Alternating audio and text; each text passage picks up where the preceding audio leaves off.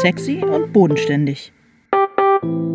Till Rether und Alena Schröder reden übers Schreiben.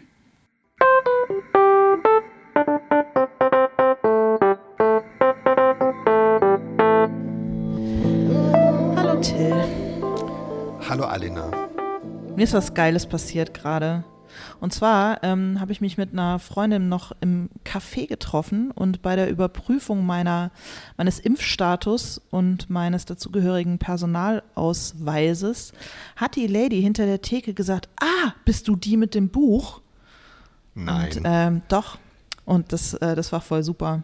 Habe ich mich das ist mega ja total gefreut stark. heute. Und hat sie auch was, hat sie was zu dem Buch gesagt? Äh, ja, ich habe dann natürlich äh, begeistert gesagt, ja, ja, das bin ich und habe dann kurz einen Schreck gekriegt, weil ich dachte, vielleicht schüttet sie mir jetzt Kaffee ins Gesicht oder so.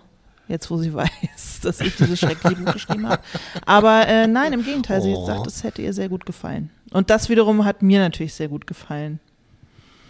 Dass äh, Menschen ja, meinen, total klasse. das schreckliche äh, biometrische Passbild äh, auf meinem Personalausweis sehen, meinen Namen checken und ähm, dann feststellen, ich bin die mit dem Buch. Voll gut. Das war richtig schön. Die mit dem Buch ist auch kein schlechter, ähm, kein schlechter Ehrentitel. Ja. Ja, genau. Genau. Wie geht's dir so? Ich war heute Vormittag auch im Café und zwar mit Stefan Bartels und ähm, da ist uns oder ja doch noch ein Nachtrag zum Thema der vorigen Sendung Lesung eingefallen, worüber wir nicht gesprochen haben. Also du hattest zwar erzählt, ähm, dass eine äh, Zuhörerin in der ersten Reihe eingeschlafen ist bei einer deiner Lesungen. Das heißt, äh, das war so ein bisschen das, wo wir, wir haben auch ein bisschen, glaube ich, über Applaus gesprochen, aber wir haben so über Publikumsreaktionen ähm, nicht so viel gesprochen, vor allem bei mir dann eingefallen ist, ich habe dann Stefan nochmal, der hatte den Beitrag noch nicht gehört von uns, daran erinnert, wie wir in Norderstapel, also er und ich auf der Bühne des örtlichen Festsaales im ähm, Wirtshaus gesessen haben und dann zum Essen zwischen den äh, Passagen immer runtergegangen sind und dann die ganze Ja. Zeit kein Mensch was gesagt hat. Und das Lustige war, dass Stefan mich daran dran erinnert hat, ähm, dass es überhaupt sehr, sehr still war die ganze Zeit bei der Lesung und dass die Leute dann danach aber also es war original so, dass Stefan und ich uns wirklich dann, wir standen dann so draußen auf dem Parkplatz oder so und ich habe noch eine geraucht, es ist lange her, und haben dann irgendwie, ich glaube, wir waren wirklich so kurz davor, uns mit quietschenden Reifen ähm, aus Norderstapel äh, zu, ähm, zu verabschieden, bis dann langsam so die Leute aus diesem äh, Gasthaus heraus äh, defilierten und äh, äh, zu uns kamen Leute so sagten, ja, ähm, vielen Dank, das war ähm, wirklich das Lustigste, was in Norderstapel je passiert ist. Es war absolut, ja, es war wirklich großartig, ja, sensationell. Danke, danke. Also echt, äh, es war eigentlich kaum auszuhalten, so lustig war es. Und wo du auch echt erst am Anfang so denkst, wollen, und dann irgendwann merkst du, nein, es ist wirklich, ich, und das würde ich echt nochmal an das Thema Lesung gerne anschließen. Es ist teilweise auch wirklich ähm, regional vom Temperament her sehr unterschiedlich. Unterschiedlich. Ja, Schon, das- oder? Ja, absolut. Ich habe aber die, äh, wir hatten ja auch bei dieser, ähm, äh, bei der Folge über die Frage, wann trinkt man eigentlich und so weiter und wie unangenehm das ist, wenn man in so eine Stille hinein irgendwie Ja, ja, ja. Äh, äh, trinkt, aber man muss halt ab und zu mal was trinken, wenn man so viel liest. Ich habe ähm, danach noch äh, Lesungen gehabt und ich habe das ähm, dann tatsächlich sozusagen, man muss ja immer, bevor es richtig losgeht, noch so ein kleines bisschen so Vorgeplänkel mit dem Publikum halten und irgendwas Charmantes und Witziges sagen, entweder zu äh, regionalen Gegebenheiten oder was einem auf dem Weg dahin passiert ist oder was auch immer. Und dann habe ich mal probiert, das sozusagen ganz offensiv anzusprechen und zu sagen, es ist ja so, ähm, ich weiß immer nicht so genau, wann ich trinken soll, weil mir das, ich muss ab und zu einen Schluck Wasser trinken. Mir ist es aber unangenehm, wenn sie so still sind, so zu trinken. Sie fragen sich möglicherweise, ähm, ob man eigentlich klatschen soll. Und deswegen würde ich Sie bitten, dass Sie einfach nach meinen Lesepassagen, egal ob es Ihnen gefällt oder nicht, einfach kurz die Hände gegeneinander schlagen und äh, ein bisschen applaudieren, weil dann kann ich super entspannt einen Schluck äh, Wasser trinken und so ist vielleicht uns allen Toll. geholfen. Toll. Und das finden die dann immer irgendwie so ein bisschen lustig und auch irgendwie charming und, ähm, und es funktioniert dann super. Also ich sozusagen, ich beende, ähm, ich beende die Lesepassage und die Leute, ähm, und es kommt tosender Applaus. Von Ja, dem man nicht so genau weiß, ob er spontaner Begeisterung ähm, Egal. en- entspringt. Egal, die Leute halten sich auch einfach gerne an Regeln. Das muss man, dann doch sagen. Also, und dann sage ich, Ja, hey, super, das klappt ja toll und alle sind happy. Und ich kann was Total. trinken. Kann das nur als Tipp weitergeben. Darum bist du die mit dem Buch, weil das Deswegen- ist wirklich, das ist für mich der Tipp jetzt schlechthin und ich habe wirklich, ähm, glaube ich, äh, in den letzten Jahren irgendwann dann, also ich habe ähm, an 200 Lesungen gemacht und äh, bin nie auf diese wahnsinnig gute Idee gekommen. Das ist total toll. Ich finde es wirklich super. Und ich habe es ja miterlebt in Ahrensburg und es hat total gut funktioniert. Ja, ne? Also das, ich bin auch, Ja. ich bin mega, ich glaube, es ist das Beste, was mir je eingefallen ist zum Thema lebenspraktische äh, Lösungen für alltägliche Probleme, die man so hat, wenn man aus Büchern vorliest.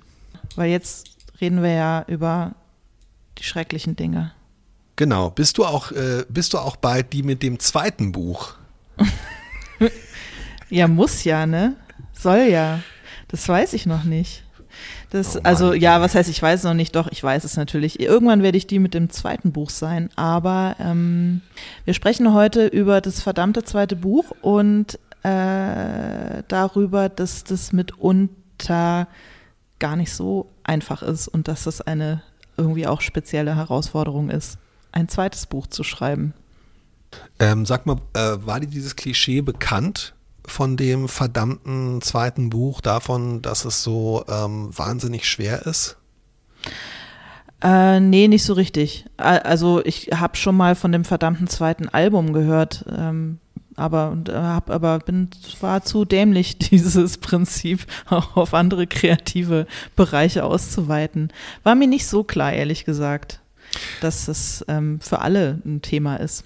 Ja, mir auch nicht. Also als ich damals in der Situation war, ähm, ich habe jetzt, aber ich bereite mich ja immer mehrere Tage vor auf den äh, auf die Podcast-Aufnahme und ich habe bei den Recherchen, also wenn man das auf Deutsch sucht, diese Redewendung, dann ist das ganz schwierig, weil ähm, es taucht einfach wahnsinnig irgendwie viel äh, anderes. Also äh, weil zweite Bücher gibt's halt äh, schon ganz viel äh, in dem Zusammenhang, aber ähm, auf der Startseite vom englischsprachigen Google ist wirklich so, oh, the second book curse, uh, the second, the damn second book. Also wirklich total, so richtig ganz, ganz, ganz viel. Und ich hatte das bei meinem, also wenn ich jetzt mal, es war zwar nicht mein zweites Buch, aber ich hatte ganz stark, die anderen Bücher, die ich geschrieben habe, hingen halt inhaltlich erstmal nicht so richtig zusammen oder auch so vom, von der Herangehensweise. Also nachdem ich dann den ersten Adam Danowski-Krimi geschrieben habe, der sich für mich schon wie so ein Debüt angefühlt hat und dann den zweiten geschrieben habe, habe ich mich bei dem zweiten wirklich über Gebühr schrecklich handwerklich, aber auch psychologisch äh, gequält. Und damals hat dann Simone Buchholz zu mir gesagt, der ich mich irgendwann getraut habe, mich anzuvertrauen, das sei ja, ach so, naja, das ist das zweite Buch, ist das aller, allerschwerste. Und hat mir dann erzählt, dass es bei ihr damals noch vor viel längerer Zeit mit Chastity Riley genauso war. Ich habe mich so ein bisschen damals gefragt, warum hat mich der Verlag nicht drauf vorbereitet? Aber mir, für mich war das damals immerhin eine Erleichterung, dass ich offen, dass man Teil eines großen, eines großen Phänomens ist. Aber was ist jetzt so, was ist jetzt so schwierig daran? Was würdest du sagen? Ähm, also ich kann ja nur sagen, was für mich schwierig daran zu sein scheint.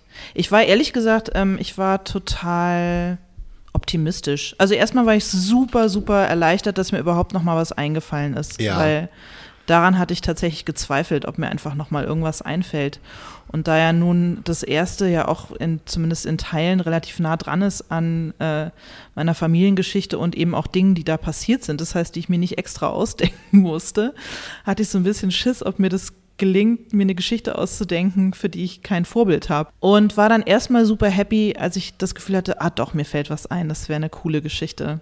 Und ja, und dann habe ich auch erstmal so ganz äh, blauäugig und munter losgelegt und bin dann aber einfach relativ schnell an eine Grenze gestoßen. Ähm, und da war aber junge Frau auch noch nicht erschienen. Also ich habe das zweite Buch sowohl verhandelt als auch begonnen irgendwie. Ähm, als die junge Frau noch nicht erschienen war, entsprechend eben auch noch nicht so erfolgreich war. Und dann habe ich mir lange eingeredet, naja, ich komme jetzt ja auch nicht so richtig dazu, weil ich habe dieses Buch noch so in den Knochen und ich habe das noch nicht so richtig ausgeschwitzt und ich muss das jetzt erstmal loslassen und so. Und ähm, naja, und jetzt, wo das so erfolgreich ist, ähm, kommt irgendwie so ein psychologischer Aspekt dazu, von dem ich aber weiß, also das vielleicht nochmal als Disclaimer, mir ist vollkommen klar, dass niemand, das macht es aber auch nicht einfacher, wirklich niemand das Gejammer hören möchte von jemandem, der ein erfolgreiches Debüt geschrieben hat. Ich meine, das ähm, das ist irgendwie vollkommen klar. Das ist mir auch bewusst. Das Gefühl habe, es steht mir auch überhaupt nicht zu, mich zu beklagen. Aber ähm, ich habe schon, also ich, ich stehe schon ein bisschen unter Druck auf eine Art. Ja, also wenn es dich ähm, tröstet oder um das für dich einzuordnen, ich habe echt, das werde ich auch in den Show Notes noch verlinken, eine total interessante Statistik gefunden. Ähm, und zwar aus der ähm, britischen Wirtschaftszeitung The Economist, die nämlich wirklich das mal aus versucht haben, ähm, statistisch auszuwerten, wie das eigentlich ist mit dem verdammten zweiten Buch. Und zwar haben die irgendwie ähm, wirklich tausende von, äh, von Rezensionen von ersten und zweiten Büchern sozusagen ausgewertet und es gibt dann auch tatsächlich so eine total, ähm, ja, wie soll ich sagen, also eine etwas bizarre äh, äh, Grafik, wo das dann an so einer Normallinie abgetragen ist.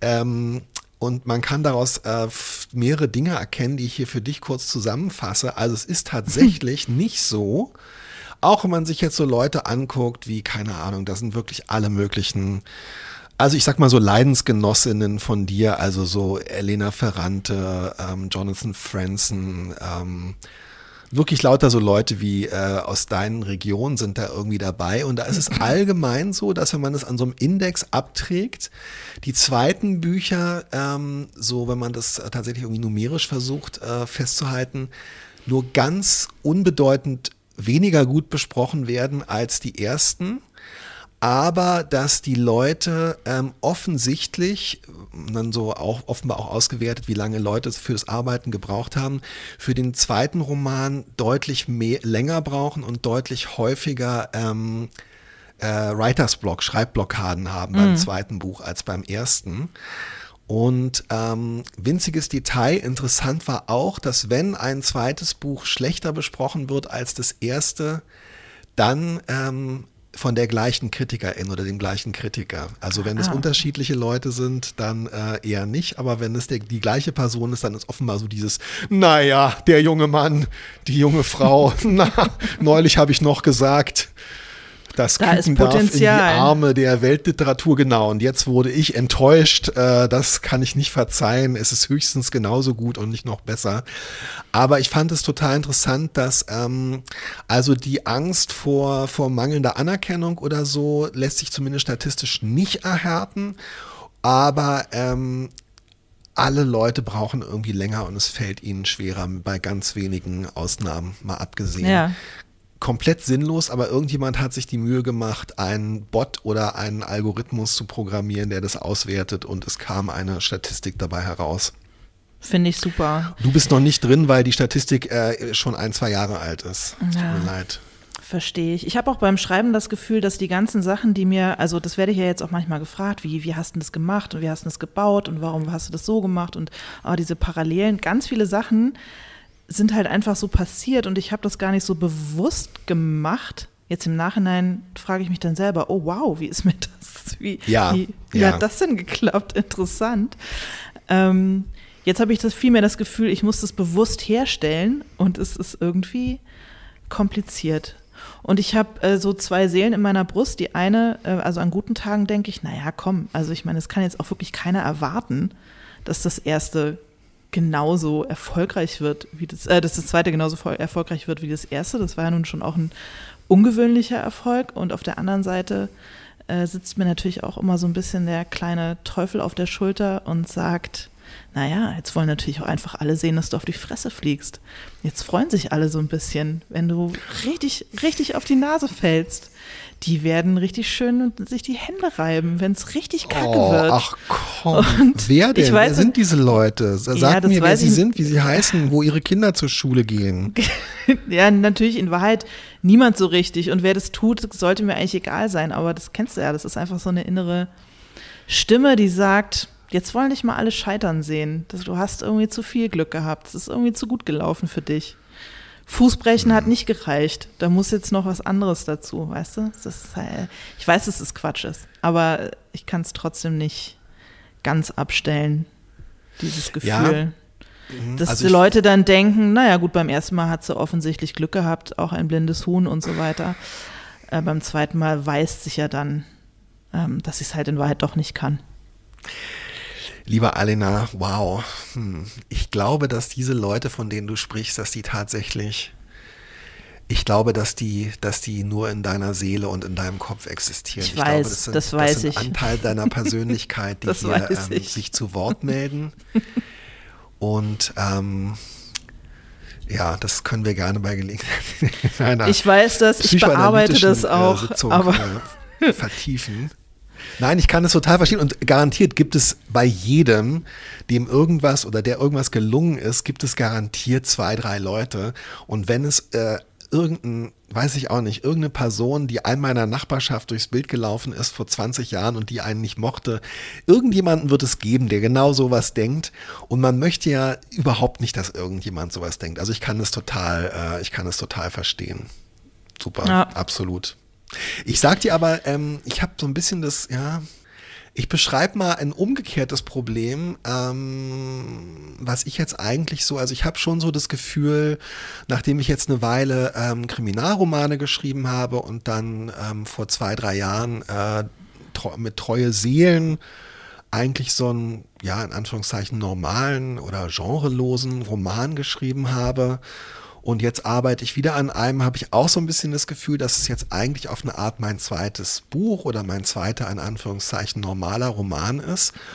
Und ähm, Treue Seelen hat jetzt, würde ich sagen, viele Erwartungen, die ich so an das Buch hatte, nicht unbedingt ähm, erfüllt. Also inhaltlich schon, aber es war definitiv jetzt irgendwie kein Buch, was die Welt in Brand gesetzt hat. Und da ist es jetzt umgekehrt so, weil das nächste Buch, das zweite Buch, schon auch wieder so ein bisschen ähnlich angelegt ist. Also spielt auch in der bundesdeutschen Vergangenheit und so weiter, dass ich halt mich jetzt umgekehrt, ich mich halt sozusagen nicht frage, äh, wie kann ich den Erfolg wiederholen, sondern ich frage mich immer, hm, wie kann ich den Misserfolg vermeiden? Was, was, an welchen Stellschrauben muss ich jetzt drehen, damit dieses Buch irgendwie mehr Leute erreicht als das Buch davor? Und ähm, ich weiß, dass das auch komplett irrational ist und dass ich das irgendwie abstellen muss. Aber dieses, ich glaube, es ist ein Grund, warum das zweite Buch so schwer ist, weil man sich an dem ersten, das erste ist halt wirklich wie so ein großes Geschwister, äh, wie so ein großes Geschwist äh, im Hintergrund und hat so die Arme mhm. verschränkt und sagt so, mhm. naja, ja, dann mach's oh, halt, genau. Ja, ob du das jetzt auch kannst, weiß ich nicht. Oder ja, dann mach's halt besser. Ja, dann mach's halt besser. Hm, okay, okay.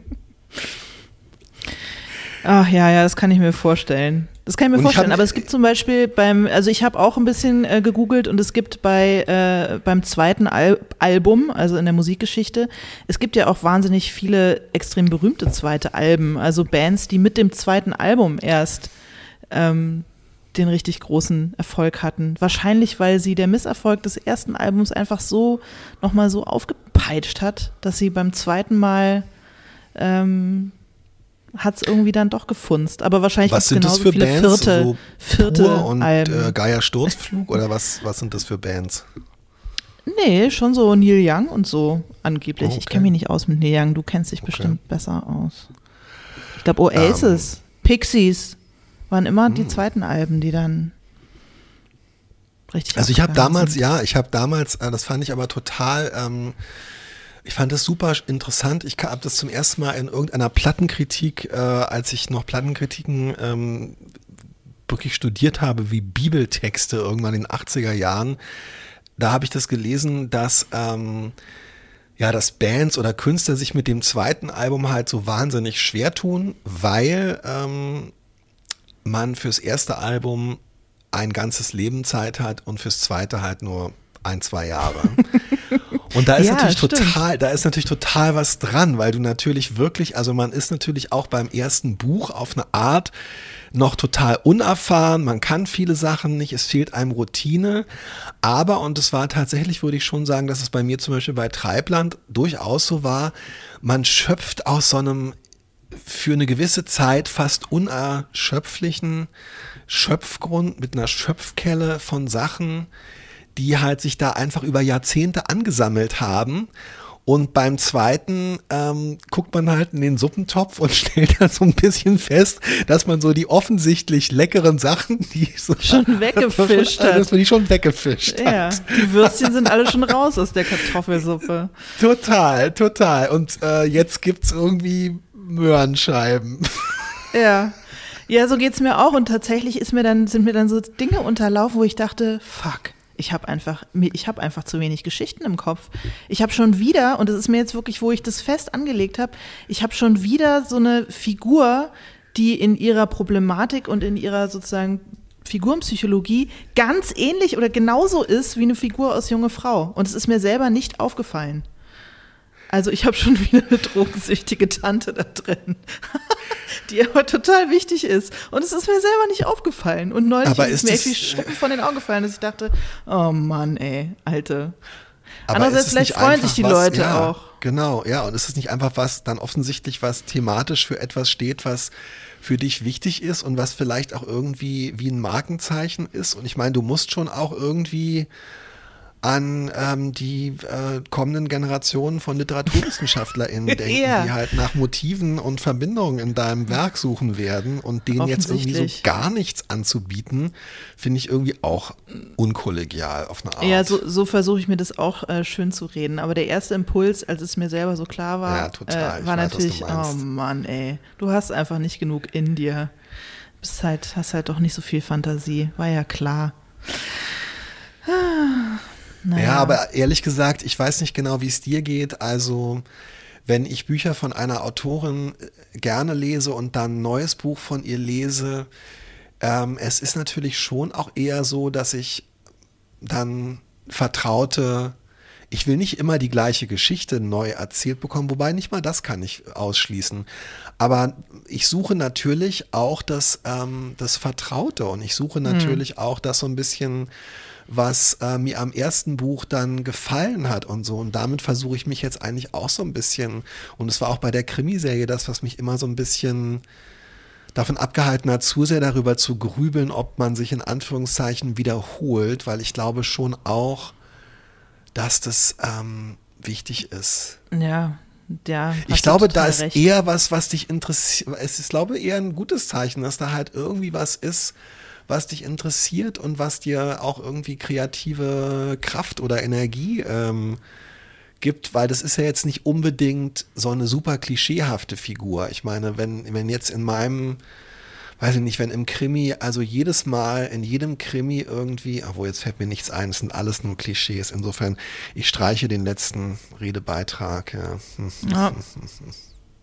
Ich finde, man, man muss auch so Privatklischees haben, weißt du, so Klischees, die nicht Genre oder ähm, weiß ich nicht, so zeitbedingt sind, sondern sozusagen so Sachen, die man immer wieder drin hat. Und wenn es bei dir halt immer die drogensüchtige Tante ist, dann ist es halt so.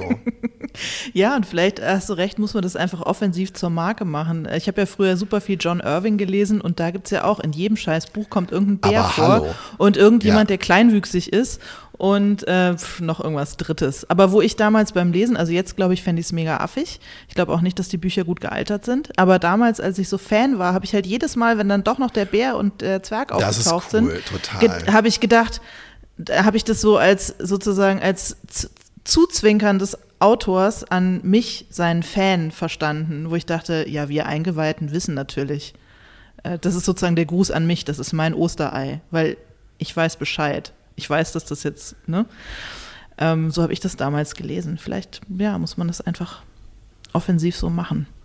Mal gucken. Also sorry, in jedem Schröder-Buch wird jetzt eine drogensüchtige Tante eine Rolle spielen. Ich habe auch überlegt, ob ich, ob ich der, ob ich quasi einer Figur aus junge Frau so einen kleinen Cameo-Auftritt, ähm, also nur so einen ganz kleinen, äh, ja, unbedingt. äh, besch- beschere.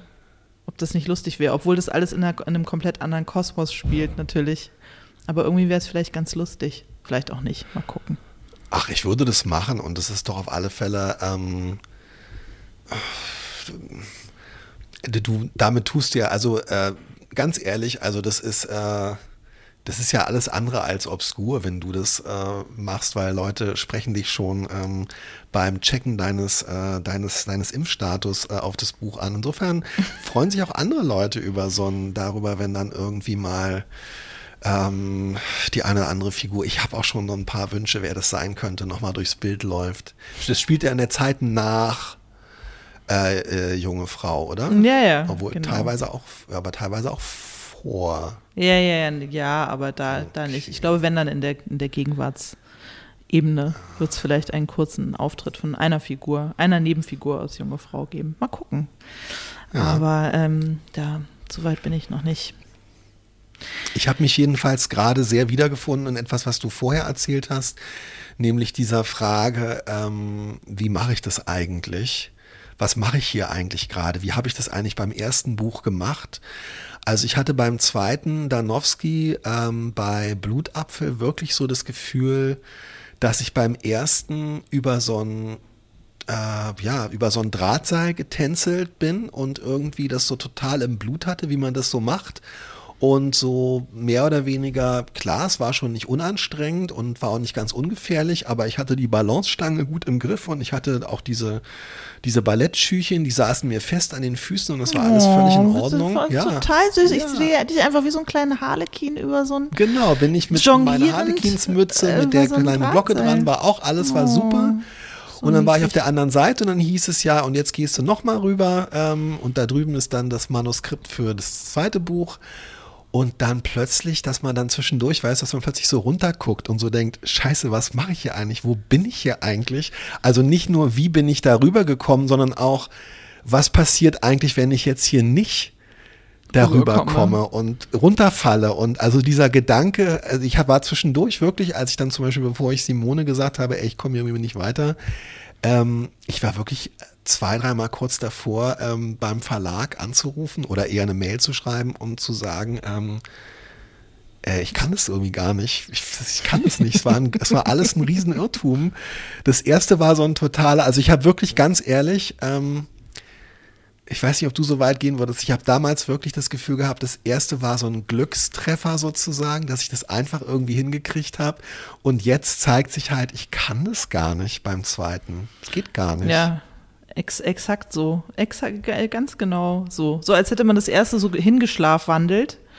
Und, ja, genau, äh, genau. Hätte damit irgendwie Glück gehabt. Und jetzt, es ist wie wenn man plötzlich zu sehr beim Eintippen seiner äh, EC-Karten-Pin zu sehr drüber nachdenkt. Und oh plötzlich Gott. ist das, ja, was man oh Gott, oh jahrelang oh so, so automatisiert hat, ist plötzlich weg. Oder beim Klavierspielen ist mir das mal Dinge, die ich immer auswendig spielen konnte, sobald ich angefangen habe, auf meine Finger zu gucken und drüber nachzudenken, Total. was mache ich da eigentlich gerade, ist es weg, dann geht's nicht mehr. Und so ein bisschen fühlt sich das teilweise an. Ja, auch nicht immer. Also ich meine, es, manchmal flutscht ja auch voll was und dann ist es voll gut. Und dann denke ich, hä, klar kriege ich das hin. Aber ähm, ich habe jetzt zum Beispiel, was ich ja vorher auch nicht gemacht habe und wo ich jetzt auch immer behauptet habe, dass ich so schreibe, also dass ich vorne anfange und hinten aufhöre und dass ich Dinge nicht nochmal komplett umarbeite und dass ich nicht irgendwie einzelne Blöcke irgendwie hin und her schiebe und so. Ähm, mir war irgendwie, ich, ich dachte, ja, das ist halt die Art und Weise, wie du schreibst. Und jetzt stelle ich fest, nee, halt vielleicht doch nicht. okay, jetzt okay. Bin ja. ich schon dabei, plötzlich so Blöcke hin und her zu schieben und Dinge doch nochmal ganz anders umzuarbeiten und so. Also, tja, alles Stuss, was ich in den vorangegangenen 64 Folgen erzählt habe über die Art und Weise, wie ich immer schreibe. Stimmt Das ist übrigens, nicht. ja, das mhm. finde ich total interessant, weil das glaube ich schon, ähm, ja, das macht, das ist glaube ich eigentlich was Positives an dieser Erschütterung des zweiten Buches, aber es ist auch was, ähm, es ist natürlich auch was ganz, ganz Merkwürdiges und Bedrohliches, dass man halt wirklich plötzlich merkt, wie sehr man sich so einrichtet in so festen, Glaubenssätzen und genau, mhm. was du sagst, so Vorstellungen darüber, wie man eigentlich schreibt und so. Und ähm, ich finde es schon cool, weil man dann, finde ich, halt schon auch merkt, dass man Sachen auch über Bord werfen kann und dass man ähm, irgendwie auch, äh, dass man sich weiterentwickelt und dass man immer noch weiter ähm, dazu lernt. Also ich glaube, ich hatte beim ersten Buch auch so das Gefühl, ah, so geht es dann jetzt, so mache ich das. Mhm. Und das stimmt. Also beim zweiten musste ich es auch irgendwie schon wieder anfangen, anders zu machen und ein bisschen anders zu lernen und so. Das heißt, du pickst dir jetzt die Rosinen raus und schreibst die schönen Szenen erstmal alle zuerst, so wie ich das mache? so wie du das machst? Nee, nicht ganz so, aber ich, ähm, ich werfe doch im Prozess selber noch ganz schön viele Dinge über den Haufen und mach's nochmal neu und ähm, ja, und, und habe so, so, so Zeitblöcke, die ich irgendwie versuche hin und her zu schieben und noch nicht so genau weiß, wo die eigentlich anfangen, wo die aufhören und all diese Dinge. Das, ähm, ja, das ist neu. Aber tatsächlich, also ich, vielleicht muss man das dann einfach als dornige Chance begreifen, ähm, äh, sich weiterzuentwickeln und äh, was zu lernen. Es ist äh, echt eine Lektion in äh, Demut und ähm, ja, und wahrscheinlich ist es echt so sozusagen äh, die Suppe, durch die man da jetzt so durchschwimmen muss. Und beim dritten Mal ist dann schon, wie, wie war dann das dritte? Sag, sag mir, dass das dritte dann einfach dir so aus der Feder geflossen ist, weil da warst du jetzt wirklich dann mit allen Autoren Wassern gewaschen. Ach du Scheiße, oh Gott, ey. meine Lektorin, Puh, ich habe ja den ähm, Verlag gewechselt und meine Lektorin, die junge Frau lektoriert hatte und von der ich mich dann verabschiedet habe und es war irgendwie sehr lieb und aber auch sehr emotional und so und die hat mir dann quasi alles Gute gewünscht und hat gesagt, du wirst, ich freue mich irgendwie äh, deine Autorinnenkarriere so jetzt dann aus der Ferne weiter zu begleiten und ich äh, weiß, es wird gut und ich freue mich richtig, richtig doll auf dein drittes Buch. Und da habe ich erstmal so ein bisschen geschluckt. Ich so, wieso freust du dich erst ja auf geil. mein drittes? Und sie meinte, naja, ach, das zweite ist immer kompliziert. Aber beim dritten, beim dritten, das dritte wird richtig der Kracher. Und ich so, okay, alles klar. Da habe oh, ich so ein bisschen no, drüber nachgedacht. No pressure. No pressure, ja. Und dann hat mir noch jemand neulich gesagt, und das hat mir dann äh, wiederum so ein bisschen geholfen, und es kommt, äh, geht aber in diese ähnliche Richtung. Er hat gesagt, das zweite Buch ist eigentlich nur dafür da, um geschrieben zu werden. Du musst es einfach nur fertig kriegen. Okay, das ja, ja, das ähm, würde ich auf jedes Buch ausdehnen, aber ich hatte beim zweiten lustigerweise, also das kann ich das mit dem dritten, ähm, dazu, ja, also beim zweiten, das kann ich total nachvollziehen. Also bei mir war wirklich am Ende die Niederschrift des zweiten Buches, ähm, es ist komischerweise das, was mir eigentlich mit am besten gefällt äh, von den Danowski-Krimis, aber das war wirklich am Ende so, dass es wirklich genau, es ging wirklich einfach nur noch genau darum, das fertig zu kriegen. Ich wusste aber auch bei dem zweiten Buch, und das war wieder so ein Moment, wo die Lektorin dann sehr lange gebraucht hat, um sich bei mir zu melden. Und beim ersten Buch wusste ich schon irgendwie, dass da auch echt, dass man echt sagen kann, ja, okay, also wir müssen vielleicht 100 Seiten rausstreichen, 100 andere Seiten noch reinschreiben, aber es ist schon viel Schönes drin und beim zweiten Buch hätte es mich auch echt nicht überrascht, wenn es geheißen hätte, ähm, hast du mir hier die falsche Datei geschickt, kann es sein, weil also das ist, hier, ich habe hier irgendwie 500 Manuskriptseiten, wo wirklich nur Stuss drin steht, das ist, glaube ich, ein Fehler.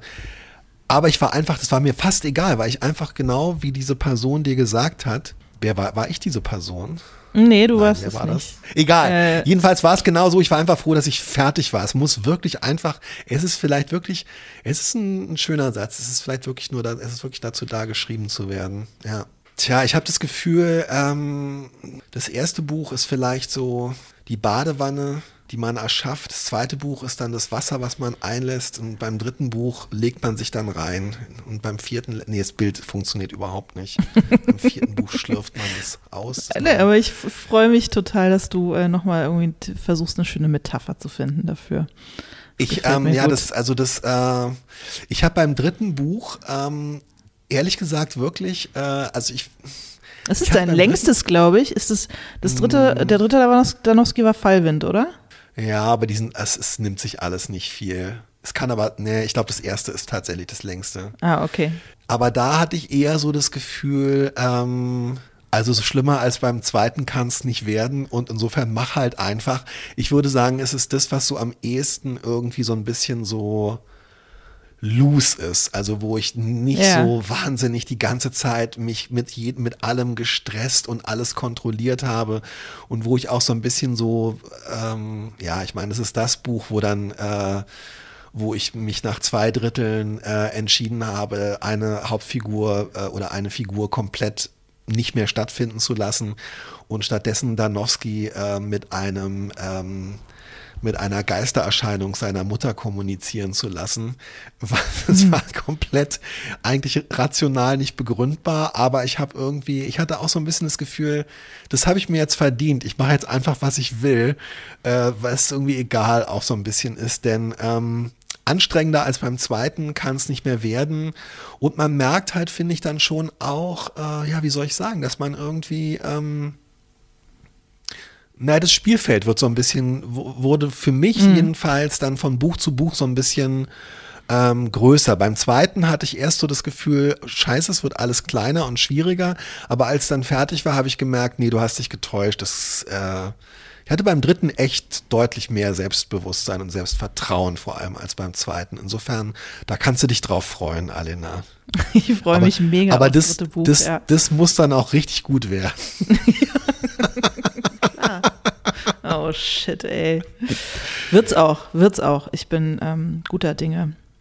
Naja, ich habe ja auch noch einen Plan für ein, äh, für ein drittes Buch ähm, in dieser sozusagen BTB-Reihe oder so. Ja. Und tatsächlich ist es natürlich auch ähm, im Hinterkopf und auch nach dem, was ich dir schon davon erzählt habe, ähm, sehe ich das schon so als den Hauptgang sozusagen. Und auf den man das, so hinarbeiten muss. Auf den ich dann eigentlich seit vier, fünf Jahren hinarbeite und so. Und darüber darf man sich vielleicht auch nicht zu viele Gedanken machen, weil dann ist man irgendwann, weiß ich nicht, wird einem irgendwann bewusst, dass man gerade das Drahtseil zwischen den Twin Towers äh, spannt und äh, vielleicht sollte man sowieso nicht so viel drüber nachdenken. Man denkt halt irre viel nach beim zweiten Buch, finde ich, oder? Also beim ersten ja. Buch hatte ich so das Gefühl, oh, scheiße, scheiße, Pfeifen im, im Keller oder im Wald, äh, du geh jetzt einfach schnell hier durch bis zum Lichtschalter und du schaffst es schon irgendwie. Und beim zweiten habe ich echt ganz schön viel gegrübelt. Ja, ja, ich grübel, ich grübel auch ähm, eine ganze Menge. Und ich habe halt das Gefühl, alle erwarten, dass ich jetzt halt weiß, wie es geht. Beim ersten hatte ich halt noch so wie so eine Art Welpenschutz, beziehungsweise hätte ich immer sagen können, auch vor mir selber, naja, äh, sorry Leute, ist ja auch mein erstes Mal, ja. Ich bin ja hier ja, kein Profi. Ja. Was erwartet ihr von mir? Ja, gut, okay, beim nächsten Mal kann ich es ja besser machen. Und ähm, jetzt beim zweiten Mal kann ich das halt nicht mehr, ist man irgendwie schutzloser. Ähm, ja, kann man sich irgendwie nicht dahinter verstecken, dass man ja irgendwie noch Anfänger ist in der, in der Hinsicht. Konnte ich beim ersten Mal in Wahrheit ja auch nicht so richtig, aber es hat sich mehr danach angefühlt. Naja, und irgendwie, ich meine, es ist natürlich auch schon ähm, also du machst jetzt was anderes, du erzählst äh, in dem Sinne keine, also ich versuche jetzt nichts von dem, was ich ein bisschen weiß, zu spoilern, notfalls musst du es rausschneiden. Du erzählst keine Familiengeschichte und die historischen Rückgriffe ähm, halten sich eher in Grenzen, beziehungsweise sind, sind jetzt nicht so, also du besuchst nicht wieder das vertraute Terrain und du hättest natürlich jetzt auch einfach als zweites Buch ähm, um es dir einfach zu machen, 300 äh, Seiten ähm, die irgendwie ähm, teilweise in den 20er, 20er Jahren und teilweise heute spielen, schreiben können und alle hätten gesagt, oh wie schön und ähm, Ja, ich glaube halt wirklich, alle hätten gesagt, oh wie schön und der Verlag hätte sich mega gefreut und alle, die junge Frau gut fanden, hätten gesagt, yay, Scheiße. mehr davon. Hätte ich bloß nichts gesagt, ja. Ähm, ja, und den zeigst du jetzt einfach allen, du reißt den Mittelfinger in den Wind und sagst so, hier Leute. Ja, aber dann. Ich glaube es aber nicht, die werden genau das, was sie in Junge Frau geliebt haben, werden sie auch in deinem zweiten Buch finden. Ich hoff's. Das kannst hoff's, du als Blurb verwenden. Okay, mache ich. Oh, geil, endlich ein Blurb von dir. Ich habe du ich Nein, ich hab, musst du ja, dann kannst du aber nicht in der Danksagung auftauchen, das ist das Problem. Ich möchte lieber, dass du in der Bank Danksagung auftauchst. Ich oh. finde es schwierig, wenn jemand, der sehr oh. prominent in der Danksagung auftaucht, dann auch noch das Buch blurbt. Weißt du? Ich glaube damit, du müsstest mich dann auch deinen Lesern erstmal vorstellen im Blurb. Da müsste dann stehen Rether, Co-Host von Alina Schröders Podcast oder irgendwie sowas, damit die mich überhaupt einordnen können. Du, ich, äh, ich weiß nicht, ob Menschen überhaupt meinen Namen denken können, ohne deinen mit dazu zu denken. Jedenfalls kommt mir das sehr so vor. Also keine Sorge. Hm, glaube, stimmt. Wir wurden neulich auf Twitter als Moderna und Pfizer bezeichnet, der Literatur-Podcast-Szene oder irgendwie sowas. Es war so ein bisschen, es war für mich ein bisschen too much, darum bin ich da so drüber hinweggegangen. Aber du erinnerst dich an den, ähm, an den Tweet, oder? Ich weiß aber gar nicht mehr, wer von uns beiden Moderna und wer ähm, BioNTech ich weiß es auch und nicht. was das dann bedeutet, ob das sozusagen absichtlich gewählt ich habe das war, auch nicht, das ich habe das auch nicht verstanden. Ich glaube, ich war der Impfstoff mit mehr Nebenwirkungen und du warst Äh. der ähm, begehrtere. Ich weiß es auch nicht mehr. Ich habe ja äh, mich auch, ich bereite mich ja auch tagelang auf unserem Podcast vor und ich habe beim Googlen ähm, zum Thema das zweite Buch, bin ich drauf gekommen, was ich auch nicht wusste, aber was ich auch interessant fand, dass auch ähm, Adolf Hitler ein zweites Buch geschrieben hat. Wusstest du das? Alena, was ist, was ist los mit dir? Lass uns ein bisschen über Ähm, Hitler reden, auch mal in diesem Podcast. Wusstest du, dass Adolf ich finde Hitler das, äh, nee, Buch wie hieß geschrieben das? hat? Mein, mein Kampf 2. Das hieß Ähm, tatsächlich das to zweite mein, Buch. to Kampf. Wow. Es hieß das zweite Buch. Möchtest Hitler, du die Geschichte dazu hören? Äh, Moment, Moment. Es hieß wirklich das zweite Buch. Ja, es hieß das zweite Buch. Gott, ist das Das kannst du gerne googeln, pass auf. Es, und die Geschichte ist folgendes. Also Hitler hat meinen Kampf geschrieben und dann hat er äh, relativ schnell danach das zweite Buch geschrieben, wo er sozusagen seine außenpolitischen äh, äh, Ziele so ein bisschen noch äh, heftiger dargelegt hat.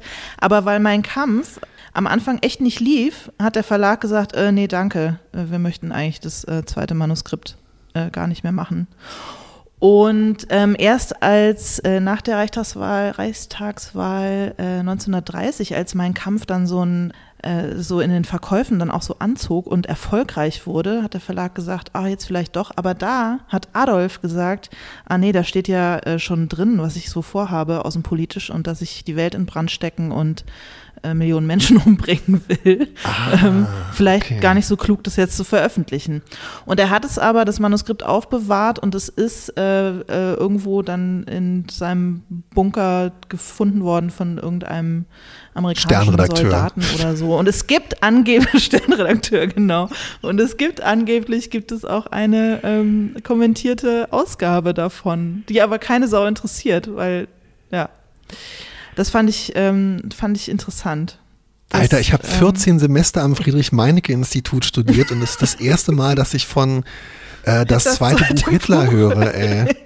Ja, Äh, also Quelle Wikipedia, ne? Ich kann für nichts garantieren, aber du kannst es ja auch nochmal nachrecherchieren. Ich habe es jetzt ehrlich gesagt fünf äh, Minuten bevor wir uns hier verabredet haben, habe ich das schnell gegoogelt. Aber ich fand es interessant, weil ich habe noch nie davon gehört und ich finde es ähm, naheliegend größenwahnsinnig, dass er das Ding tatsächlich offensichtlich das zweite Buch genannt hat, als wäre es ein Evang fucking Evangelium. Okay, den Titel kannst du schon mal streichen. Das zweite Buch, für ich, mein zweites ja. Buch. Ja, macht nix. Ja.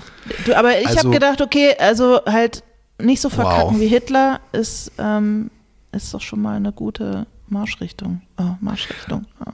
Also Hitler ist quasi der Erfinder des äh, Spoiler-Alerts. ja, genau. So ungefähr.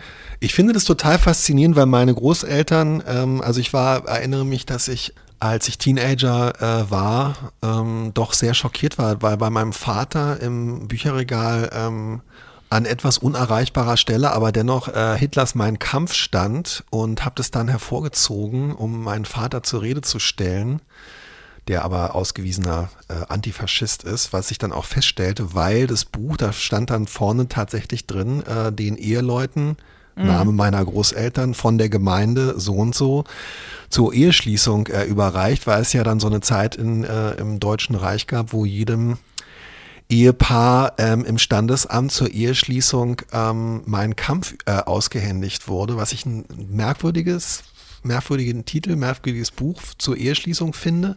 Ist naheliegend und ähm, gerechtfertigt. Ja, das vielleicht. Und dann frage ich mich jetzt, ob man dann ähm, nicht bei der Scheidung und bei der Zweitehe äh, das zweite Buch äh, vom Standesamt hätte überreicht bekommen müssen. Oh Mann, ey. Ja, ja, haben wir bei meiner Großmutter auch noch gefunden. Umgedreht. Ganz links oben. Ja, ja, ja, ja, ja. Ja. Bei meinem Vater stand es auch Ja. umgedreht. Es stand auch mit der, und das war überhaupt der Grund, warum ich darauf aufmerksam geworden bin. Ich hätte wahrscheinlich diese, ähm, diese Fraktur Sütterlin-Schrift, ich weiß nicht, was es war, auf dem, auf dem Buchrücken gar nicht erkannt, aber es war das einzige Buch, was mit dem Schnitt ähm, nach außen stand. Und da muss man wirklich mal allen Eltern oder Großeltern, die Bücher äh, äh, möglichst uninteressant machen wollen, im Bücherregal ganz klar sagen, das ist nicht der Weg, ey. Ja, es ist entweder Porno oder es ist mein Kampf, ist klar. Ja, ja, ja absolut. Ja, ich habe okay. hab den Podcast derailed. Es war so nee, wholesam das, und schön und jetzt sind wir bei Hitler. Ist irgendwie schrecklich. Ich finde das, äh, ich finde das total wichtig. Wir können auch nicht, es, es muss auch, ähm, es ist einfach so, Alina, das ist der, ist auch ein bisschen unsere Verantwortung, da nicht immer die Augen zu verschließen. Hast du denn schon einen Titel für dein zweites Buch? Weil das fand ich zum Beispiel auch gar nicht einfach. Und da muss ich mal ganz ehrlich bei dir sagen, ähm, dass du natürlich, also jetzt mal ohne Scheiß, es ist wirklich eine der vielen Sachen, die ich an deinem Buch und an dir bewundere und unter Umständen wirklich das, was erstmal am augenscheinlichsten ist, aber einfach dieser wirklich recht originelle und irgendwie auch ein bisschen durchgeknallte Titel, den du deinem ähm, deinem Erstlingsroman gegeben hast. Die Erwartung ist natürlich jetzt so ein bisschen groß, dass du wie bei der Hundertjährige, der aus dem Fenster kletterte und so, dann immer in dieser Titelmechanik irgendwie so ein bisschen bleibst. Hast du das vor? Nee, auf gar keinen Fall. So, das sowas finde ich ganz schrecklich. Das haben wir ja Bist bei sicher, äh, große der Ärsche auf kleinen. Nicht ja, genau. Nee, glaube ich nicht, weil da, wollt, okay. da wollte es der Verlag, aber es war dann relativ schnell klar, dass, dass es gibt keinen besseren Titel als große Ärsche auf kleinen Stühlen. Man kann dieses Prinzip ähm, nicht auf zwei weitere Bücher anwenden. Die beiden anderen Titel danach waren einfach total beknackt und haben für sich genommen auch überhaupt keinen Sinn gemacht, wirklich nur als. Moment, große Ärsche in kleinen Gärten? Ja, äh, nee, nee, kleine Scheiße an großen Gärten, so rum war es. Kleine Scheiße an großen Lass uns bitte was, nicht, können wir bitte nicht mehr darüber sprechen, danke. Und also das okay. hat nicht funktioniert. Und bei, bei äh, beim, äh, die feine Dame möchte sich von ihrer Vergangenheit, die feine Dame möchte einen Schlussstrich unter ihre Vergangenheit. Ähm. Nein, möchte ich nicht. Ich möchte nur, soll ich dir sagen, warum? Ich weiß aber nicht, ob ich das drin lassen kann. Es ich, der ganze Podcast ist Haus. komplett derailed, ey. Es ist wirklich ich, ich, der ganze. Es flatterte neulich ins Haus äh, ein Belegexemplar für eine neue Auflage von Große Ärsche auf kleinen Stühlen. Und oh, erstmal habe ich mich gefragt Ja, und erstmal habe ich mich gefreut und dann dachte ich, ach du Scheiße, das heißt jetzt alle möglichen Leute lesen jetzt, weil ihnen junge Frau gut gefallen hat, ähm, dieses ja. ja inzwischen wirklich zehn Jahre alte Buch, das mit Sicherheit an der einen oder anderen Stelle wirklich nicht gut gealtert ist, also im Sinne von irgendwie inklusiven ja. Begriffen, äh, Klischees äh, und so weiter. Also ähm, ich bin gar nicht so wild drauf, dass Leute das äh, lesen. Ich bin aber auch nicht wild drauf, mir das jetzt nochmal anzugucken und beim Verlag anzurufen und zu sagen, ich muss das nochmal überarbeiten oder so. Hm, verstehst du, was ich meine? Total. Sag mal, ähm, wird denn da jetzt irgendwie darauf Bezug genommen, dass äh, sich hinter dem Pseudonym ähm, die Bestseller-Autorin Alina Schröder verbirgt? Äh, nicht, dass ich wüsste, nein. Okay. Nö, wir haben einfach okay. nochmal nachgedruckt, weil offensichtlich mehrere, also dann doch Leute es wieder bestellt haben oder gekauft haben oder wie auch immer. Macht es nicht, Leute. Und wenn ihr es macht, bedenket, ich war, ähm, ja, es ist alles schon eine ganze Weile her. Ich habe mich Ich habe mir glücklicherweise die Rechte an ähm, Das Leben ist nur eine Phase ähm, zurückübertragen lassen. Aber ich ja. glaube, dein Verlag hätte da nicht so einen Bock drauf, das zu machen im Moment. Das muss man in einem unbeobachteten Moment machen. muss, man das, muss man das machen? Ja, ja, und dann kannst du das nur noch ähm, ausgewählten Personen zu lesen geben. Du hast ja beim letzten Podcast hast du ja einen, äh, einen Text von dir erwähnt, den du mal geschrieben hast zum Thema Glamour. Was ist eigentlich Glamour? Glamour, Glamour, Glamour. Warum brauchen wir Glamour? Warum haben ja, manche ihn? Ja. Und ich Dieser habe überirdische Glanz. Ja, genau. Ich wollte den äh, super gerne lesen, habe das, glaube ich, auch äh, kundgetan. Habe ihn aber nicht zu lesen bekommen, habe aber dann mitbekommen, dass jemand anderes, der dich darum gebeten hat, ihn sehr wohl zu lesen bekommen hat. Und da war ich so ein bisschen, dachte ich, okay, ja. Alles klar. Ähm, ja, also du warst einfach nicht hartnäckig genug. Ich war nicht hartnäckig genug, äh, ist mir jetzt auch egal, will den gar nicht lesen. Äh, in dem Text steht auch wirklich, und dafür bin ich dann auch ähm, tatsächlich äh, von Easy sehr äh, gepriesen worden. Es ist wirklich absolut erstaunlich, weil der Text ist ungefähr 10.000 Zeichen lang und steht halt wirklich äh, überhaupt nichts drin. Und es ist einfach nur in diesem öligen, geht es uns nicht alle so, ähm, Brigitte äh, 1997 Stil äh, verfasst.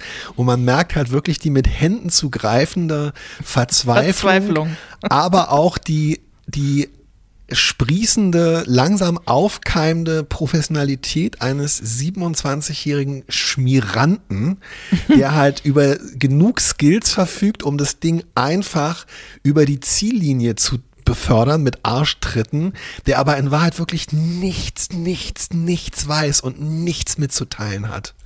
Eine erstaunliche, erstaunliche Verschwendung von Tiefdruck, äh, Druckerschwärze und Lebenszeit. Wirklich erstaunlich. Ja, zum Glück habe ich noch meine Ausgabe, meine dir, mir gewidmete Ausgabe von Das Leben ist nur eine Phase. Noch im Regal. Das Die kann Leben mir keiner ein nehmen. Gefasel, ja. Die kann mir keiner nehmen. Ich So, glaube, ich habe das Recht erworben, die ähm, Bücher dort, wo ich sie noch äh, antreffe, zu entfernen und mitzunehmen. Also pass auf, Mhm. ich nächstes Mal da bin. Nee, weißt du was? Ähm, ich habe sogar noch ein paar Exemplare und ähm, ich glaube, ich verlose die demnächst mal, weil eigentlich sind die immer noch ganz lustig. Es ist mittlerweile so alt, das Buch, 15 Jahre, dass es, glaube ich, wirklich hier und da schon wieder geht. Verstehst du, was Ah, ich meine? okay. ja, verstehe. Verstehe, verstehe. So, aber da hier einmal, um zum Schluss noch einmal äh, konstruktiv zu werden, ähm, nachdem wir jetzt so abgedriftet sind, hast du eigentlich beim zweiten Danowski äh, irgendwas, war auch irgendwas sozusagen einfacher oder leichter, zum Beispiel im Umgang mit äh, Lektorat oder Verlag? Hast du dich beim zweiten Mal Dinge getraut, die du beim ersten Mal nicht ge, dich nicht getraut hast? Hast du auf Überhaupt Sachen nicht. Einfluss genommen, auf die du vorher keinen Einfluss genommen hast? Nee, kein bisschen, überhaupt nicht. Mhm. Also ich habe, ähm, glaube ich, beim zweiten Danowski angefangen, mich mit ähm, der Lektorin Katharina Rottenbacher zu duzen und ähm, es hat sich beim zwei, beim ersten war es sozusagen noch so eine Person, die ich nicht kenne, lektoriert mein Buch und wir arbeiten ähm, kollegial und äh, wie ich fand sehr produktiv äh, oder konstruktiv zusammen. Und beim zweiten äh, wurde daraus ein Vertrauensverhältnis und eine, ähm, ja, eine Freundschaft, was ich irgendwie total schön finde, aber ich muss sagen, also die Versuche, mich gegen den Titel, ähm, das Titelmotiv äh, zu wehren, die, ähm, es war alles von genauso wenig Erfolg oder Misserfolg gekrönt wie davor oder ähm, danach. Also da muss ich ganz ehrlich sagen, ähm, alles, was sozusagen jetzt hier, das, was ich finde es super, dass du es mal so auf diese konstruktive äußere Arbeitsebene bringst. Bei mir ist es echt so alles, was ähm, das Drama des zweiten Buches hat komplett eigentlich in meinem Kopf stattgefunden und die Situation ähm, ist eigentlich eher statisch geblieben, hat sich nicht groß verändert, davor, danach oder so. Ja, ist aber auch so, wenn man eine Serie schreibt, dann ist es halt so ein bisschen, dann st- entsteht natürlich schneller so eine Routine. Ähm, du, bei dir ist ja mehr so eine, eine Salve von aufeinanderfolgenden, voneinander un unabhängigen Feuerwerken. Ja.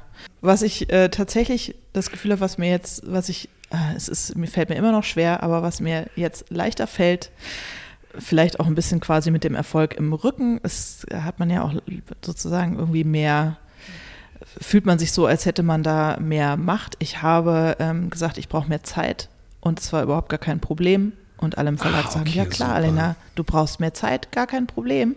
Hätten sie wahrscheinlich beim ersten Mal auch gemacht, aber irgendwie hatte ich das Gefühl, ich kann nicht, es steht mir nicht zu, um mehr Zeit zu bitten. Das ist schon so wahnsinnig nett, dass die sich alle so viel Mühe Ja, geben und, ja, ja. Ähm, und äh, alles für mein Buch tun und ich kann da jetzt nicht versagen. Das Ding muss wirklich am Tag der Deadline, muss das druckfertig im Verlag landen und habe mich ja echt äh, in einen halben Nervenzusammenbruch geschrieben dabei.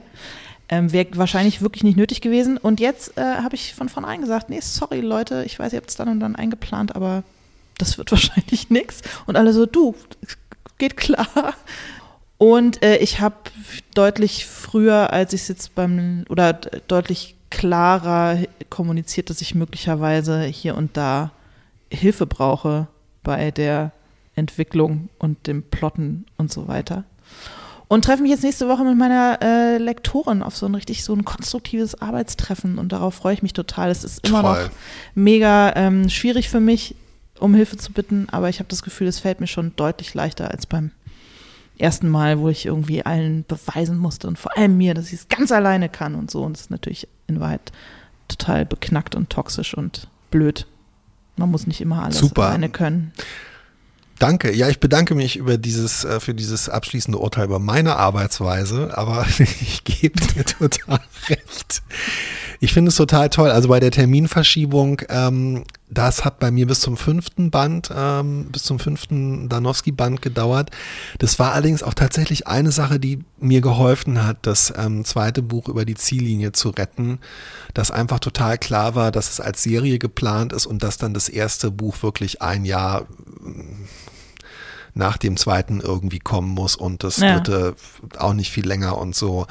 Also das ähm, war dann schon klar, das geht jetzt irgendwie nicht anders und dieser, dem habe ich mich einfach ergeben und es hat mir letztendlich dann auch irgendwie äh, Halt gegeben und Kraft gegeben und äh, genug Angst gemacht, um dann weiterzumachen. Aber ich finde das total, finde das total toll. Ich würde echt versuchen, mir so ein bisschen so ein Beispiel an dir zu nehmen. Und übrigens eine Sache, die ich auch in die Shownotes stellen werde, das fällt mir jetzt gerade ein, weil mir wieder klar geworden ist, dass wir doch, ähm, ja, wir haben ja schon mal drüber geredet, dass wir vergleichsweise pflegeleicht sind und pünktlich abgeben. Katrin Passig hat neulich einen ähm, Text geteilt, den sie vor zehn Jahren oder so geschrieben hat, über einfaches und schwieriges Schreiben, also warum einem manche Texte schwer und manche mhm. leicht fallen und so weiter. Und da, ich weiß nicht, ob du das gesehen hast, da spricht nee. sie oder zitiert sie eine Lektorin, eine erfahrene Lektorin, die irgendwie aus 10, 20, 30 Jahren, keine Ahnung, Verlagsarbeit ähm, äh, referiert.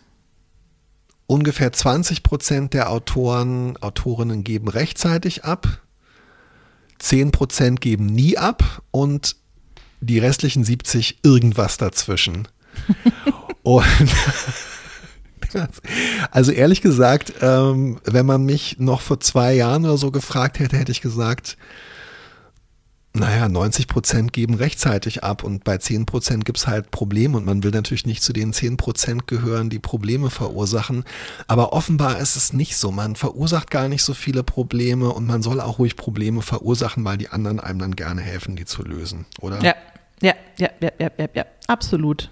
Du hast recht. Katrin du hast recht. recht. Du hast damit angefangen. Wir alle haben recht. Ach, herrlich, herrlich, herrlich. Guck mal, da haben wir das ja, zu einem schönen ja. Abschluss gebracht. Absolut.